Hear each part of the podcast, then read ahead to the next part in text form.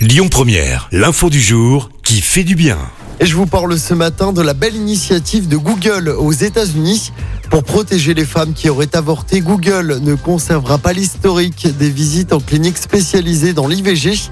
La firme a pris cette décision la semaine dernière afin que ces données ne soient pas retenues contre les femmes dans les États où l'IVG est désormais interdite. L'avortement est déjà interdit ou sévèrement restreint dans une douzaine d'États américains.